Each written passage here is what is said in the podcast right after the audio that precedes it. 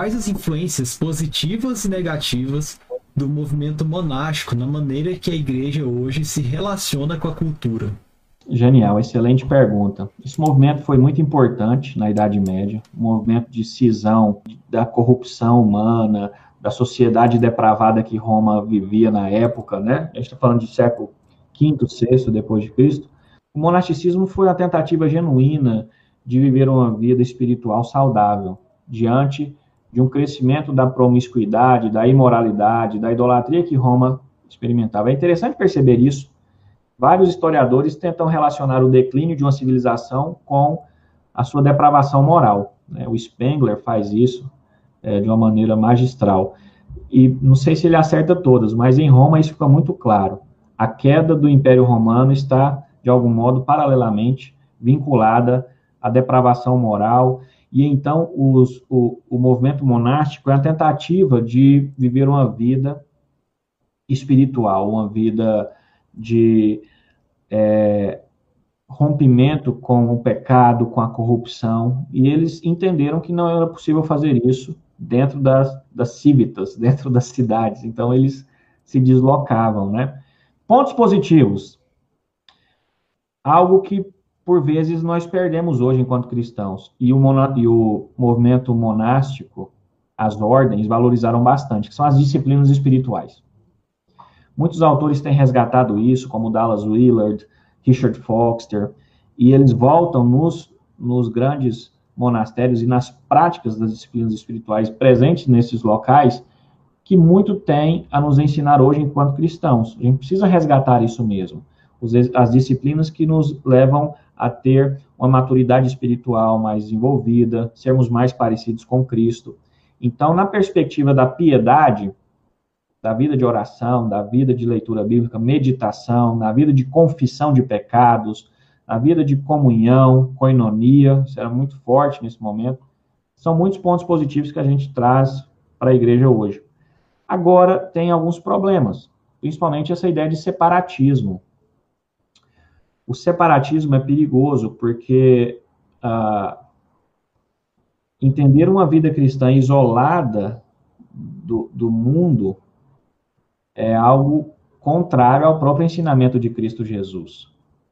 Inclusive, a palavra mundo, para nós na Bíblia, sofre alguns, algumas dificuldades na nossa interpretação, né? Porque em alguns momentos você lê, é, porque Deus amou o mundo de tal maneira e depois você lê Paulo dizendo: não vos conformais ou não vos amoldeis com o mundo.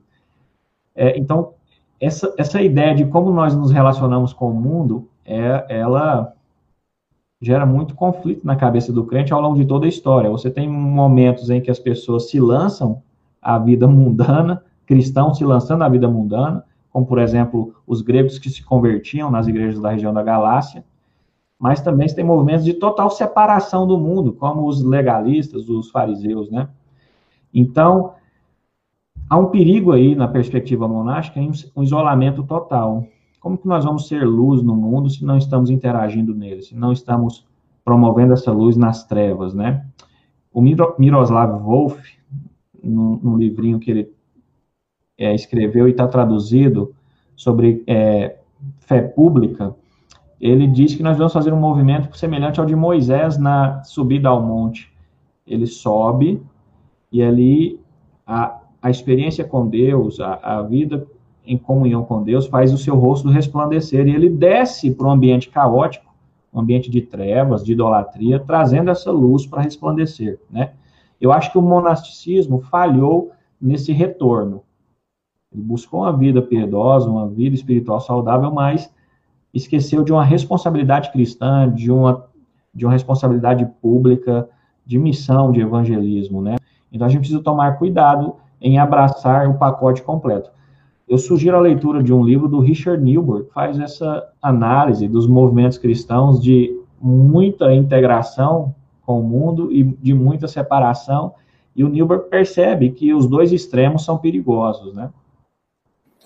O Pedro, o Pedro também falando disso, até me dá a oportunidade de, de explicar um pouco algo que eu sempre falo nas, nas tutorias, nas aulas, que é o seguinte: muitas vezes eu eu tento mostrar que essa noção, e isso é uma herança do Pierre Hadot, né, um historiador da filosofia antiga que eu e o Pedro gostamos muito, de que mostrou que existe uma a filosofia antiga, ela era vista como uma espiritualidade. Ela não era esse trabalho racional, meramente cognitivo, como é a filosofia na modernidade, como a gente aprende na academia ela era uma filosofia entendida como uma espiritualidade, uma forma de vida. Então tinham disciplinas espirituais. Platão tinha disciplinas espirituais. Estudar geometria para Platão não tinha o fim que a gente tem hoje.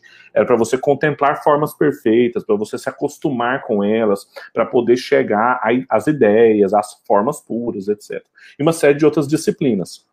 E essas disciplinas foram carregadas para dentro da fé cristã, muito diferente do tipo de espiritualidade e de sabedoria que as origens judaicas do Antigo e do Novo Testamento preconizavam. Por exemplo, Há, há uma a teologia apofática, que a gente também viu hoje, é, esse, essa hierarquização de um silêncio, de uma visão a respeito de que a contemplação e, a, e o que é divino é da ordem do inefável apesar de carregar verdade no sentido de que fala de que Deus não se esgota nas nossas categorias, caso contrário, ele não seria Deus, não é o que a Bíblia espera dos seus, dos seus é, discípulos. Não é o que a Bíblia orienta para que os discípulos de Cristo falem. Ao contrário, a, a, a gente pede para falar, a Bíblia fala para falar. Em Efésios, capítulo 5, quando ele está discutindo sobre ser cheio do Espírito, não se embriagar com vinho, mas enchei-vos, como que ele se enche? Cantando, falando, Nunca em silêncio, nunca se isolando, cantando, e tudo no plural, é sempre no plural, é sempre falando e é sempre com conteúdo bíblico, é cantando salmos, hinos e cânticos espirituais, sujeitando uns aos outros, é assim que a gente é, é cheio do Espírito Santo. Então, as minhas críticas às disciplinas espirituais, por exemplo, o jejum, o jejum é bíblico. Ah, mas para que, que ele funcionava? E o que, que era o jejum na Idade Média?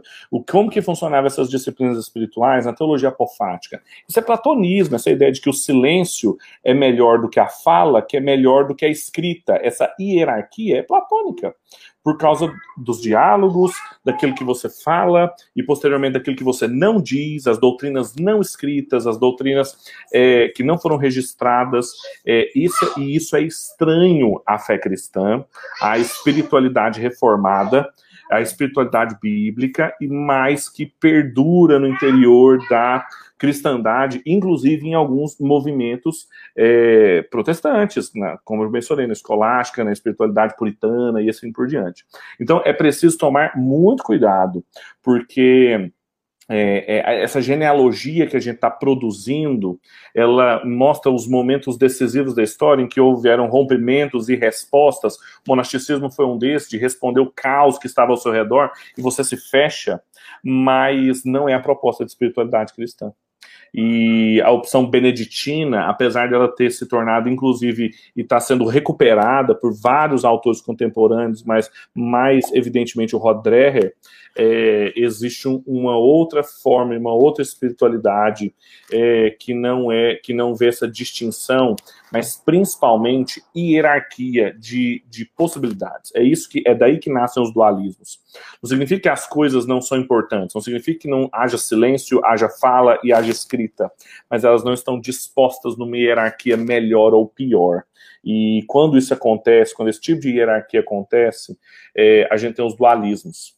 Por exemplo, natureza e graça são categorias utilizadas pelos melhores teólogos e filósofos reformados. É, Bavinck, Kuyper, Doivert, é, Frame, é, Van Til, só que a graça restaura a natureza, a natureza leva a graça, a, a realidade temporal aponta para a realidade transcendente, elas não estão em oposição, em hierarquia, não são piores ou melhores do que uma ou a outra, e isso é, é, é, preciso tirar da nossa cabeça, porque desde a segunda navegação do Platão, a gente não consegue mais não trabalhar esses temas opondo-os uns aos outros, ao invés de tratá-los como é, habitando uns aos outros, numa visão muito mais pericorética, numa espiritualidade muito mais trinitária, como vai dizer o John Owen, por exemplo. Só para contribuir, Pedro, para a gente diagnosticar por que, que essa ideia da disciplina do silêncio foi mal compreendida na Idade Média, é preciso buscar as raízes aí, né? Essa, essa escavação. Uh, porque no Oriente é comum. Uma das coisas que dividem o pensamento ocidental e oriental é a ideia do ser e do nada, tá? O Ocidente é constituído na busca pelo ser, desde da filosofia grega antiga, da perspectiva judaica, é a busca pelo ser, ou seja, pela essência das coisas, pelo significado das coisas e pela compreensão da realidade. Então, isso marca o Ocidente. Nós somos herdeiros disso, da busca pelo ser. O, o, as perspectivas místicas orientais migraram para uma outra tentativa, do nada, do silêncio, né? Um silêncio que é vazio. A meditação genuinamente bíblica ela não para no vazio, é o esvaziamento do eu para um preenchimento de Deus. Então, é, é, esse é o caminho correto. Agora, as perspectivas místicas orientais, inclusive muitas delas influenciaram filósofos antigos, como Pitágoras, por exemplo, é um esvaziamento por ele si, per si, e pronto. Isso é um perigo. Agora, quando a gente pergunta por que, que os, os gregos e, e o Ocidente buscou esse esvaziamento não na perspectiva bíblica correta, mas um esvaziamento que o Pedro denunciou aí que é perigoso. Eu acredito que por dois motivos. É uma hipótese que eu quero testar aqui. Não, não compartilhei com ninguém ainda, por isso que se tiver errado a gente corta isso e, e abandona. Mas eu acredito que são por dois motivos e isso tem muito peso para a gente entender os erros, tanto a Idade Média quanto a teologia posterior cometeu. A primeira delas é a seguinte: a preocupação dos primeiros filósofos até os clássicos, era basicamente uma: fazer uma cosmologia, entender a origem de todas as coisas e o funcionamento delas. Porém, eles não tinham a revelação, eles não receberam isso de presente como os hebreus receberam, as respostas prontas pelo próprio Deus, né? Então, eles estavam tentando fazer isso com as suas próprias ferramentas, com seus próprios recursos, que são limitados. Então você percebe que todo filósofo antigo, na tentativa de, de entender o ser, ou seja, de entender o significado das coisas, ele chegava num momento de limite. Óbvio, porque ele não estava fazendo o caminho da verdade. Ele não tinha revelação. Nós cristãos entendemos que a verdade ela se manifesta a nós e não é um caminho contrário de uma ascensão gnóstica. Então, chega um momento de limite. Tales teve limitações, Anaxímenes, Anaximandro, Platão, todos eles chegaram num limite em que as suas categorias humanas não respondiam. E o que resta depois disso? Silêncio.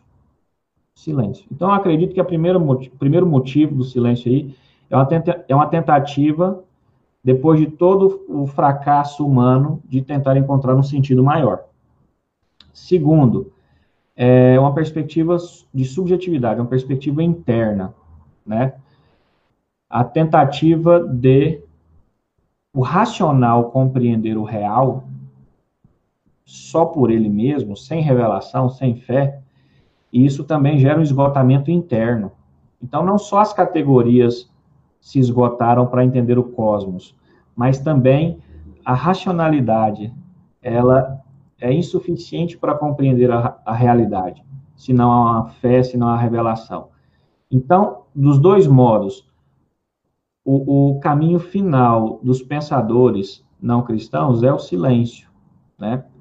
Por quê? Porque se a gente já tentou falar do ser, pensar o ser, compreender o ser e ainda não chegamos nisso, é melhor ir para o não ser, ir para o silêncio, né? Então, por exemplo, a teologia negativa presente é, no pseudo Dionísio e depois no, no João II, Dom Scotus, o primeiro, é justamente uma, um remake de um problema antigo, de que, bom, já que o inefável é inacessível tanto para a linguagem, tanto para a epistemologia, ou seja, as questões metafísicas, Deus, é algo maior do que a minha capacidade racional e linguística, o que resta é o silêncio, o que resta é o, é o não, é o apofático. Então, a tentativa de compreender Deus por, pela via do não ser, né, mostra um resquício do paganismo grego ainda. É, eu, eu, o que o Cornelius Vantil coloca como sempre a idolatria, por exemplo, de tipo racionalista, ela uma hora vai ter que cair num irracionalismo porque a razão tem limites. O próprio Platão sabia disso. Ele falava assim: ó, ou é a segunda navegação, ou a gente precisa receber isso por alguma revelação. E os próximos platônicos, assim, foram tentando desenvolver, desenvolver, desenvolver, mas chegava num, num limite. E aí, o, o, final da escola platônica foi a teurgia. É, é magia, teurgia é magia. Teurgia é, é, é mística, é, é, magia, é irracionalismo. Então, isso sempre vai se dar como, por exemplo, no materialismo. As tentativas de explicação materialistas vão cair num tipo de racionalismo. As explicações é, de tipo sentimentalistas vão cair em, em irracionalismos. E assim por diante. As existencialistas vão ter que cair num salto no escuro, como fez o Kierkegaard. E assim por diante. Da epistemologia do Agostinho, da doutrina da iluminação, de que nós conhecemos por via da iluminação divina e não por vias da condução da racionalidade. Esse, esse é o rompimento que o Tomás de Aquino vai fazer e nunca mais vai conseguir ser remendado de novo na história do pensamento.